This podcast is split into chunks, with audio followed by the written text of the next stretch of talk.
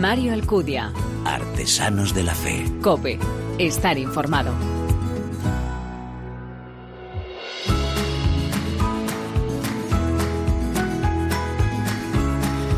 ¿Qué tal? ¿Cómo estás? Te doy una vez más la bienvenida a esta sexta entrega de Artesanos de la Fe en cope.es, un espacio en el que te ofrecemos esa mirada diferente a la vida desde la fe, un espacio donde se da en la mano el testimonio, la lectura, la música, elementos esenciales en esa imagen de la iglesia joven a la que nos convoca el Papa Francisco, capaz de dar testimonio con el corazón, con la palabra y con las manos. Decía San Juan Pablo II que la nueva evangelización era responsabilidad de todos los cristianos, que debemos revivir la pasión evangelizadora de San Pablo. Y esta pasión precisamente es la que suscita la nueva acción misionera que no puede ser encargada a unos pocos especialistas, sino que implica la responsabilidad de todos los que somos miembros del pueblo de Dios. Quien ha encontrado verdaderamente a Cristo no puede tenerlo solo para sí, debe anunciarlo. Pues así es, así son cada uno de nuestros protagonistas dispuestos a afrontar ese reto de ser discípulos del Señor, ofreciendo sus talentos desde sus circunstancias, en definitiva, entregando su vida a esta tarea. Una vez más hemos encontrado tres invitados que nos dan con su testimonio, con su ejemplo, buena muestra de ello. Nos acompañas, ¿verdad? Gracias por elegirnos, descargarnos y escucharnos. Bienvenidos. Mario Alcudia. Artesanos de la Fe. Cope. Estar informado.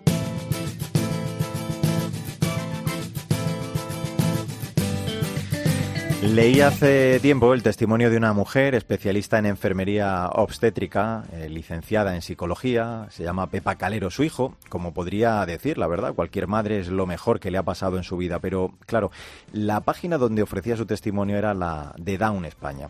Cuenta el dolor que sintió al no recibir ninguna felicitación cuando su hijo llegó a este mundo. Ese silencio dejaba a esos padres a la intemperie de la desolación, también de la incredulidad, qué injusta, ¿no? Es cuando la sociedad actúa así. La mirada de esos padres, como si hubieran sido condenados a una vida de exclusión, de incapacidad, de marginaciones, pero gracias a Dios nada más lejos de la realidad, porque la llegada de un niño con síndrome Down a una familia es la llegada de la primavera. Son chicos y chicas con una alegría diferente, una mirada muy limpia sobre la vida, también en torno a la fe, en su relación con Dios, una mirada sencilla de las cosas profundas de la vida que nos puede ayudar a quienes tenemos esa incapacidad a veces, que no es la suya, sino la nuestra de complicar la vida.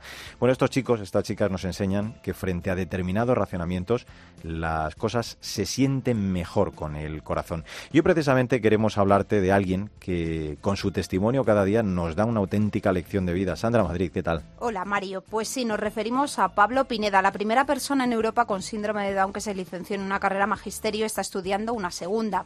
Además es actor, ha ganado la Concha de Plata al mejor actor en el Festival de San Sebastián, ha escrito varios libros, tiene, tiene calles con su nombre en varias ciudades de España, imparte conferencias y trabaja en la Fundación ADECO. Casi nada, en alguna ocasión hemos podido leerle, escucharle algo que a mí me parece muy importante, el que los demás puedan ponerle límites, pero que lo más importante, él no lo hace nunca. Pablo Pineda, es un gusto saludarte y que nos acompañes en este Artesanos de la Fe. ¿Qué tal estás? Pues muy bien, ¿qué tal? Oye, Pablo, presumes de ser una persona, decíamos, feliz, de, de haber tenido una infancia además fantástica, aunque hubo, me parece, quien durante una etapa, eh, creo que durante el instituto, no te lo puso tan fácil, ¿no? Había personas que, que no terminaban de aceptarte. Bueno, hombre, la, la verdad que mi experiencia en el instituto en general fue estupenda, ¿eh? Mm. Que conste. Pero sí es verdad que siempre hay, siempre hay algún grupo, sabéis que los adolescentes, que la Sí. adolescencia es una edad muy complicada, eh, pues siempre hay algún grupo que no te, que no, que no te acepta. Claro, al principio pues es normal que Chavales son un poco tiranos a Sí, veces, son eso es a, a lo que te refieres, ¿no? Con lo que, con lo, sí, además con las actitudes. Ya. En aquella época no había bullying, pero sí había lo que se llama el ninguneo, ¿no? O sea, el, Sí. el dejarte solo, el dejarte... Con, que me acuerdo que había también una chica que era muy, muy, muy, muy amiga mía, que también era distinta, Ujú. llamémosle así, y, y nos ninguneaban, ¿no? En aquel curso. Hombre, la verdad que se pasa Se pasa mal, se pasa mal. Claro. Las cosas como son. Pero bueno, al final me di cuenta de que uno no puede arreglarse por esas cosas, ¿no? y estar pensando solo en eso. Así que, Pablo, siempre marcas la diferencia entre el ser y tener síndrome de Down. Cuéntanos esa diferencia tan importante que existe entre estos dos verbos en la vida de una persona con síndrome de Down. Hombre, hombre, es que parece que no, que, lo, que la cuestión semántica es una tontería, pero no es verdad. Al contrario, Mm. es muy importante. Cuando uno dice el verbo ser, todo el mundo sabemos cómo es, ¿no? Un verbo rotundo, grande, ¿no? Sí. Soy. Eh, al final eso también tiene una connotación, y es que te marca. Entonces te marca, ¿no? Te condiciona, ¿no? En este caso, y, y te define. Entonces yo digo muchas veces, digo, yo no soy de Down, soy Pablo Pineda, Eso es. ¿vale? Entonces, al final, el, el parece como que me marca, como que me condiciona, ¿no? Que me es circunstancial, Claro. no me lo vamos a auxiliar, ¿no? Mm. Está ahí, muy bien, pero es algo que accidental, pero que no te condiciona, ni te define, ni, ni te marca, ¿no? Me creo que es- parece que son dos verbos bastante curiosos, ¿no? Eso sí, lo, lo, lo explicas perfectamente. Yo creo que, que se entiende perfectamente. Oye, Pablo, decía Sandra que estás trabajando, además me parece que muy contento en la Fundación ADECO como consultor, Sí. donde estás desarrollando además tareas de, de sensibilización, de formación también para empresas, para la sociedad. Cuéntanos, ¿cómo, ¿cómo es tu día a día en esa faceta que quizá para nosotros es también la menos visible o la, o la menos conocida de tu vida? Bueno, eh, a ver, mi día a día en, en fundación, yo no estoy yo lo que hago es viajar. Eh, y luego, pues, lo que hago cuando voy a Madrid, o cuando voy a Zaragoza, o a, Valencia, o a que sea, doy charlas a, a empresas, organismos, asociaciones, el que quiera requerir mis servicios, pues voy y, y, y doy la charla, ¿no? Y la verdad es que son charlas muy interesantes, porque lo que hago es intentar con, un poco con, concienciar, como hemos, concienciar, ¿no? Como hemos dicho antes, de lo importante que es ese, el trabajo para una persona es importante el trabajo para una persona con, con discapacidad Aún mucho más. es muchísimo más Exacto. Y que por tanto nos tiene que dar la oportunidad para por lo menos intentarlo ¿no? o sea eh, hay que ser un poco aparte del riesgo yo le digo a las empresas que hay que ser un poco aparte del riesgo ¿no? Pablo, hemos contado al principio la tristeza de esa madre a la que dicen que su hijo nacería con síndrome de Down, la dureza de la sociedad para con esos padres a los que se parece, se, se estigmatiza. ¿Qué les dices tú a los padres que acaban de anunciarles que su hijo va a nacer con una alteración en el cromosoma 21?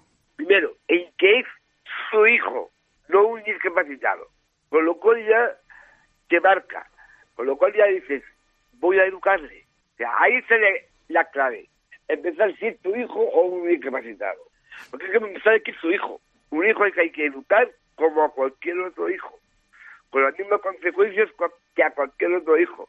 Con lo cual se borra la actitud sobreprotectora, lastimera, por eso digo que es lo que primero le digo a, a- a- a los padres, ¿no? Es tu hijo, edúcale como un hijo, no le sobreprotejas, no le consideres un discapacitado.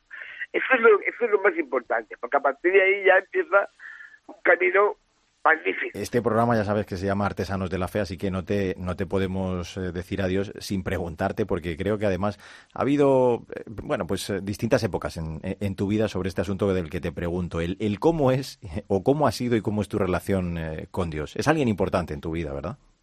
Bueno, a ver, Dios, por supuesto, que claro, claro que es importante en mi vida. De hecho, yo, so- si os, si os cuento un poco, mi, un poco en resumen, ¿vale? Sí.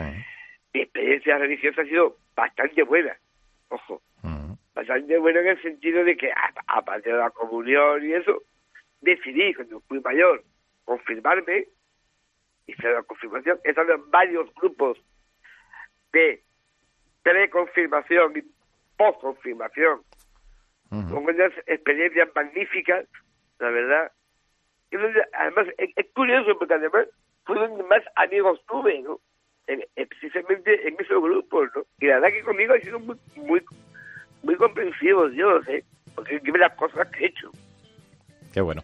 Pues yo te había escuchado, te, te había visto y, y leído alguna entrevista, pero la verdad que me ha gustado mucho más el que me lo hayas contado aquí en primera persona, porque efectivamente me has demostrado que aún eres mejor persona de lo que yo podía imaginar sí. y te agradecemos mucho esa presencia pública de verdad para, para derribar, Pablo, tantos mitos en torno a esa trisomía 21, esa lección de vida que das. Pablo Pineda, de verdad ha sido un gusto ¿eh? el charlar contigo estos minutos en este Artesanos de la Fe. Te mandamos desde aquí un abrazo muy fuerte. Muchísimas gracias. Sandra Madrid, hasta el próximo día y gracias por acercarnos. ¿eh? Esta entrevista yo creo importante y necesaria en este Fantástico programa. testimonial de Pablo. Hasta el próximo día. Hasta el próximo día.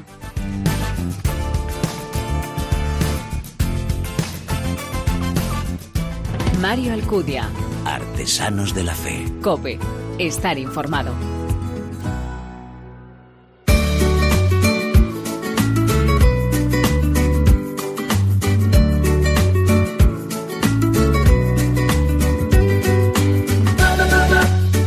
Una de las personas a las que primero escuché hablar del ayuno digital durante la cuaresma fue a nuestro siguiente invitado y te diré que me pareció una idea estupenda. Abstenerse de algo que de verdad nos cuesta mucho trabajo, porque sea una adicción o no, la de veces que podemos, ¿verdad? Que sí, mirar el móvil al cabo del día. La conexión digital que nos desconecta de nuestras relaciones sociales y por eso el título del libro de hoy además me pareció muy interesante y necesario. Cristina Rodríguez Duque, ¿cómo estás? Muy buenas, Mario. Pues sí, precisamente el título del libro es Me desconecto, luego existo. Y el subtítulo, Propuestas para sobrevivir a la adicción digital. Su autor es Isidro Catela, profesor universitario, y ya tenía una obra dedicada a estos temas, Hijos Conectados, Educar en la Era Digital. Además de docente, es colaborador de esta casa, de la cadena COPE, y habrá muchos que lo recuerden por su labor como director de la Oficina de Información de la Conferencia Episcopal Española de 2000 2004-2014. Hoy vamos a charlar con él de ese tema tan preocupante como es la adicción digital. Sí, que lo es. Además, para los que tenemos hijos en esas edades, yo creo que incluso un poquito más. Hay que decir, Cristina, que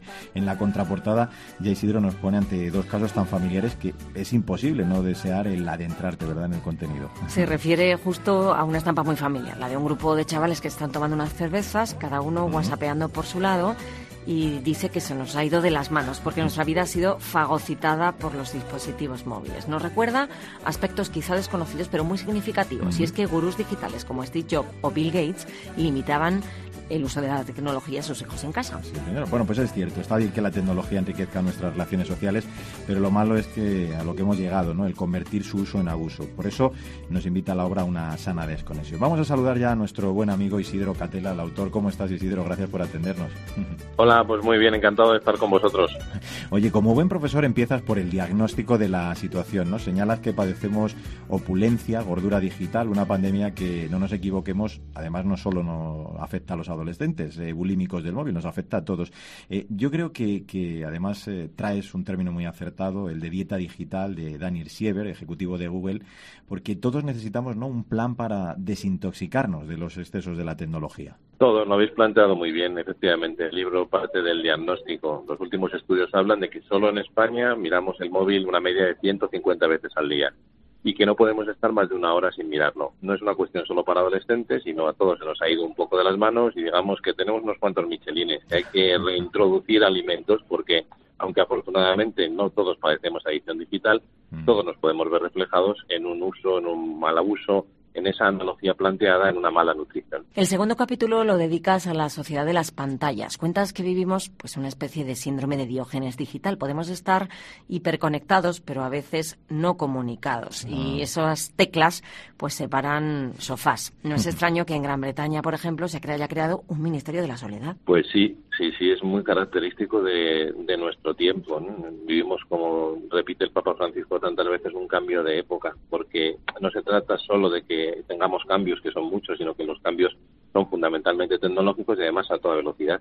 Tenemos pantallas, las pantallas están por todos los sitios, incluso en el libro se aportan ejemplos de cómo nuestro ojo se ha llegado a, compartir, a convertir en una misma pantalla. Y eh, la tendencia no es a menor, sino que, que es creciente. En este sentido, a mí me apasiona porque me dedico al análisis de la imagen, a la creación, a la creatividad y me parece que nos da muchísimas oportunidades. Pero también se nos enciende el, semáforo, por lo menos en ámbar. ¿Por qué? Pues porque hoy a todos, especialmente a los más jóvenes, mm. todo se les da por representación y no todo es representación en la vida, faltan referencias reales. Entonces, claro, metidos en esa suerte de caverna nos puede dar la sensación de que todo el mundo es una pantalla, de que todo el mundo es una caverna y no es así. Las hay en el mundo, pero, pero todo el mundo no, no es representación y tenemos que volver a, los vínculos con, con, esa realidad que también está fuera de la fe. Mm. Te recuerdo que estamos hablando del libro Me Desconecto, luego existo, con su autor, con Isidro Catela. Eh, repasas también eh, de forma muy interesante, Isidro, eso que se denomina el enjambre digital, ¿no? la, evolución de los millennials a la generación T, a esa generación táctil.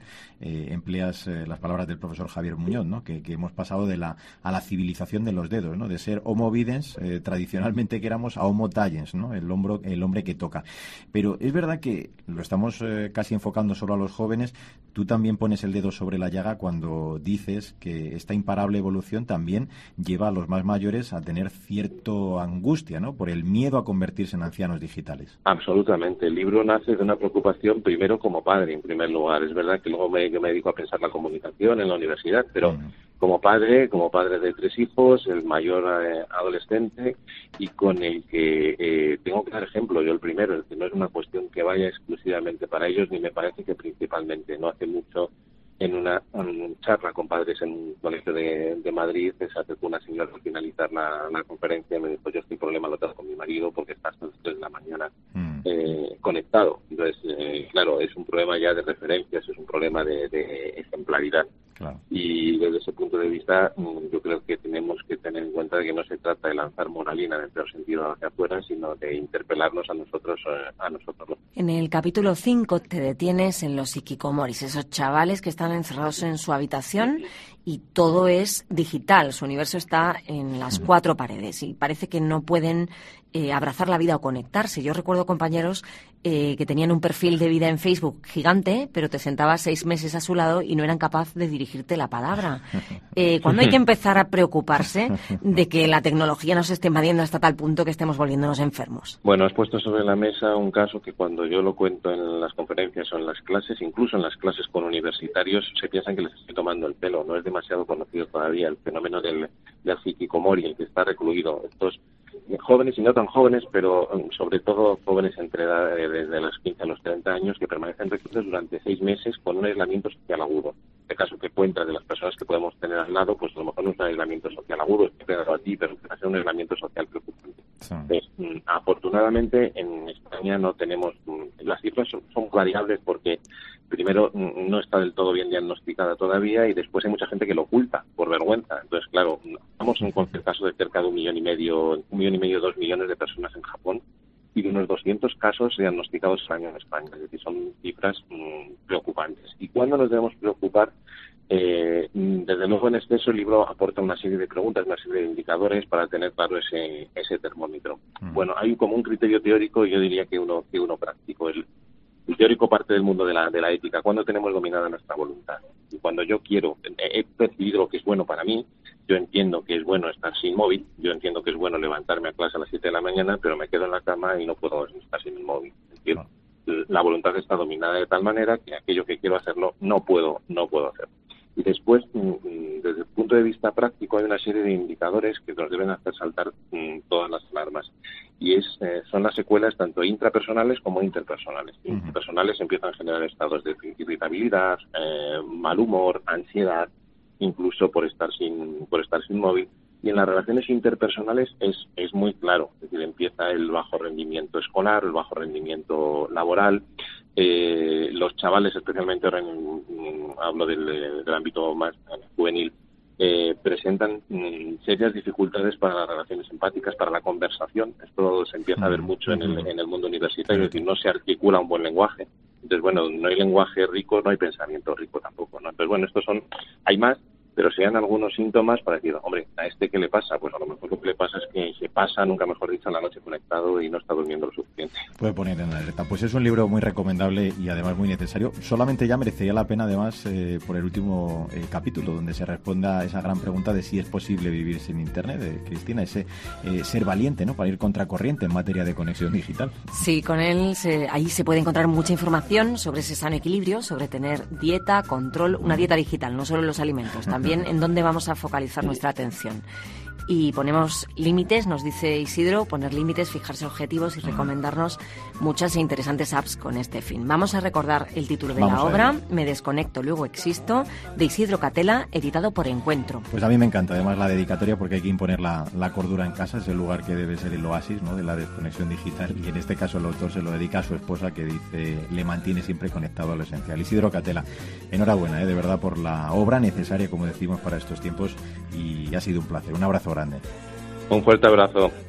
Cristina Rodríguez Luque, hasta el próximo día. Hasta la próxima. nos desconectamos, ¿eh? Nos desconectamos de vez en cuando. De vez en cuando.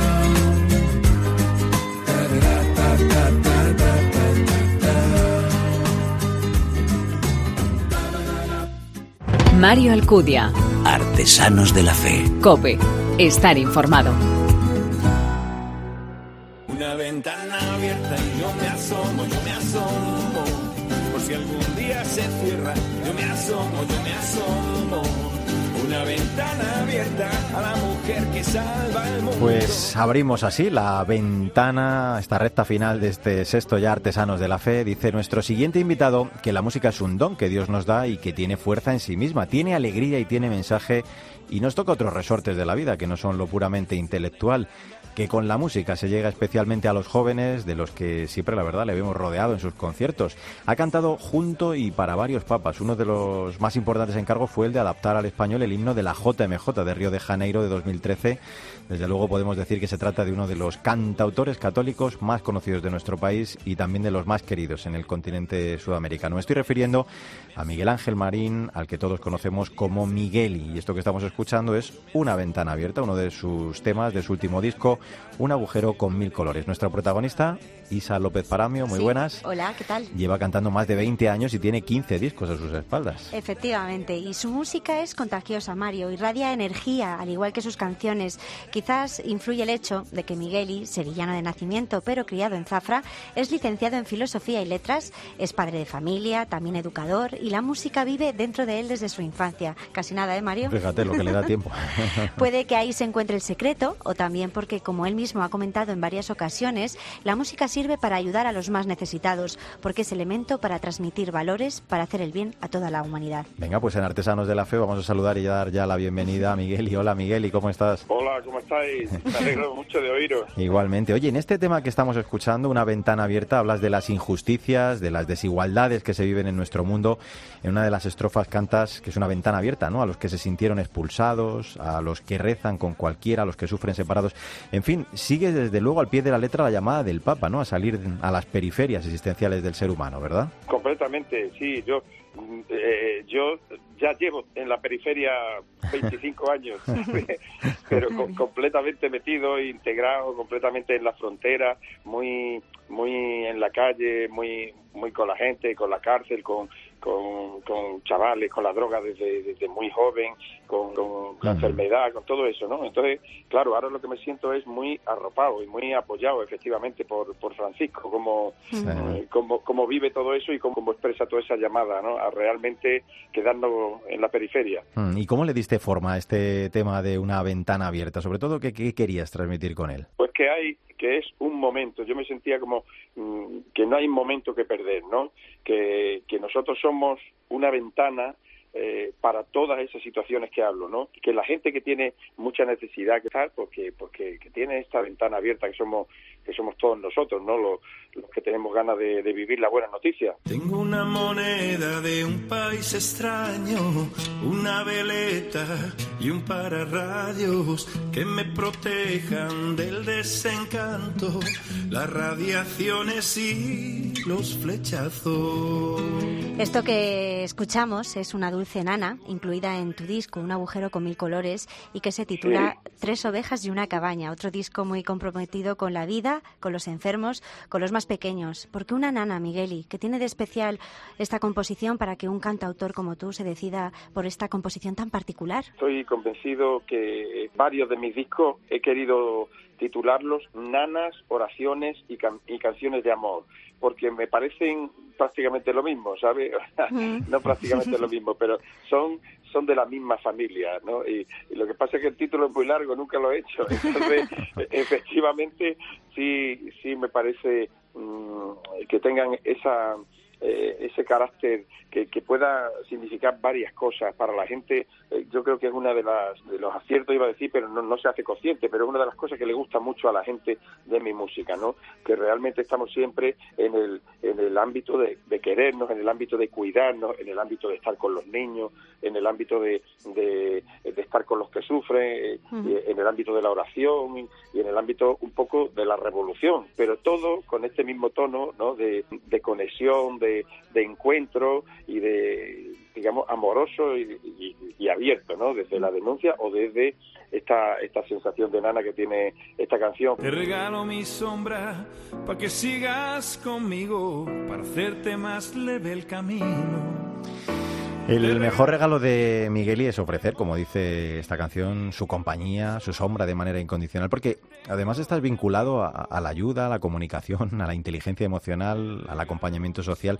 Eh, participas, eh, Migueli, en conferencias, en seminarios, eh, en congresos, ¿no? También de temática social y del mundo sanitario. ¿Cómo, ¿Cómo, comenzaste esta andadura y de dónde sacas el tiempo para compaginar todo esto? Sí, lo, lo del tiempo es un lío, lo del tiempo es un lío siempre. Yo lo que decidí, de verdad, fue estar cerca de los que sufrían y estar en búsqueda y cerca de los que buscaban también, ¿no? Y ponerme a vivir en comunidad y entonces de ahí yo como músico pues ir desarrollando todo eso y a partir de ahí pues pues la vida que es mucho más grande que nosotros pues lo ha multiplicado todo y me ha acercado a pues, a ámbitos que yo no podía ni imaginarme, ¿no? Que, uh-huh. que, si yo hubiera decidido no me hubiera acercado. Entonces, claro, la música es una cosa tan potente que, que, bueno, cuando me di cuenta, pues estaba haciendo canciones, por ejemplo, para los hospitales. Entonces, mm, yo, yo lo, lo hacía desde mi humildad y desde mis ganas de ayudar, pero después pues empezaba a interesarle, a, incluso eh, me llamaban para sesiones médicas, no me, me uh -huh. llamaron al MD Anderson a Houston, uh -huh. y allí con un montón de médicos cantándole y hablándole un poco de, la, de las cosas que digo siempre, ¿no? De las cosas que hablo siempre y de las cosas que hablan de música, ¿no? Entonces, bueno, una, una una cosa muy interesante. Siempre opté yo por, por, por estar eso al lado de la gente un poco vulnerable, ¿no? Estar ahí con la gente es al final ayudarle a, a, a encontrar felicidad y ser buena noticia. Son fríos los pasillos.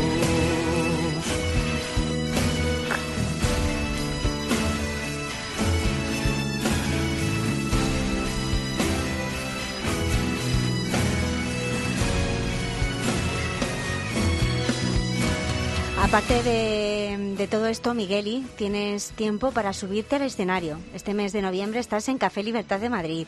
Has compartido escenario con artistas como El Canto del Loco, Manuel Carrasco, Celtas Cortos, incluso compuesto temas para otros artistas. ¿Con qué te quedas de todas estas experiencias de cantar en público y también de colaborar con artistas nacionales e internacionales? Es un, es un regalo para un músico andar con otros músicos, ¿sabes? Sí. Eso es, es siempre, porque además nuestro circuito así muy entregado, digamos, es un poco, a veces es un poco sacrificado, ¿sabes? sacrificado en lo musical, en lo musical, sí. de gente que te hablo, pues yo qué sé, de cárceles, hospitales de, de, y de estas cuestiones. Entonces, claro, me encanta estar en sitios como el Libertad 8, que es el templo de los cantautores, ¿sabes? Por supuesto. El, el, estoy tan feliz cuando, como cuando he estado en, en Copacabana ca cantando delante mm. de dos millones de chavales. Entiende que es una experiencia impresionante y preciosa, pero bueno. a mí me parece diferente, no me parece ni más ni, ni menos. Mejor, ¿no? ni Porque peor, son sí. cosas muy, mm. muy fuertes, muy, muy, muy bonitas y al final el nivel de conexión es muy, es muy vivo, ¿no? Esto no,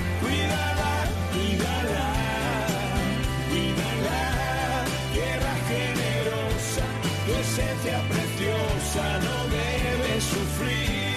Cuídala. El Papa nos regaló hace ya varios años su encíclica sobre la tierra, Laudato Si, sobre eso, sobre el cuidado de la tierra, y ese es también tu gran compromiso, de ahí ese cuídala que estamos escuchando. Tú lo haces con la música, Miguel, y ese lenguaje que entiende bien todo el mundo para también intentar poner nuestro granito de arena en su cuidado, ¿no? Y la protección de esta casa común, como dice Francisco. Mira, me pareció muy interesante muy muy interesante el, el, el, efecto el efecto que tuvo la Laudato Si en, en, en, todo el mundo no o sea él yo que sé un don un don que tiene eh, de, de, de, comunicación no Francisco y tal y, pero también me pareció oportuna porque evidentemente el tema es, lo pide no entonces yo ya estaba rondándole hacía mucho tiempo a, a, a todo esto y me pasaba otra cosa y era que a mí me llaman para todo tipo de causas y, y, me han llamado también para esto del cuidado de la tierra, cambio climático, pero pero eh, estuve en una feria de estas que organizaban eh, Greenpeace, AENA, en fin, imagínate todas las asociaciones grandes, hasta 400 y tal. Y, y- y no sé por qué, había gente, ambiente, pero yo noto que no hay la, la, la conciencia, el entusiasmo, la perseverancia, ¿sabes? La- Sí. El creerse lo que hay en otras causas. Y entonces, Sí, todo palabra, pero poca obra. Claro, algo así. Entonces me preocupé, digo, pues, pero ¿qué pasa? Esto no. Y sabes lo que sentí que digo, igual es que no lo sentimos tan tan nuestro, no lo sentimos tan espiritual, ¿sabes? El- el- no sé, el, el que el que se pierdan las ballenas jorobadas de, de la Antártida, pues no, pues pa- pa- si hay alguna ballena menos no me muevo, ¿no? Pero, pero hombre, no, no estamos hablando de eso, ¿no? Estamos hablando pues ya de la salud, de, lo- de, de las personas mayores, de los niños con tanta contaminación, o de que no salgan cosechas en, en, en África, o de, o, o de el- Está el- claro. Ujú. eh, que haya agua o no haya agua para gente, en fin, mil cosas. Y y siempre recuerdo, digo, y eso es totalmente nuestro, vamos, eso es totalmente de la familia, eso es totalmente de, de, de, de los que queremos un mundo mucho más de Dios. De los que buscamos un futuro. todo, ¿eh? ¿no? Pues eh, Miguel, y desde Artesanos de la Fe, la verdad que te vamos a agradecer muchísimo eso, el que con tus eh, letras sigas ayudando a cambiar este mundo y que con tu música haces eh, que poquito a poco eh, este planeta sea cada día también un poquito mejor. Así que te deseamos mucho éxito y que podamos seguir disfrutando muchos años de, de tu estupenda música. Un abrazo muy fuerte. ¿eh? Un beso. Un abrazo grandísimo. Gracias por el programa y gracias por todo lo que hacéis vosotros desde las ondas. Un abrazo grandísimo. Estamos unidos, ¿eh? Claro que sí, gracias Miguel. Y Isa López Parame, hasta el próximo día. Hasta luego, Mario.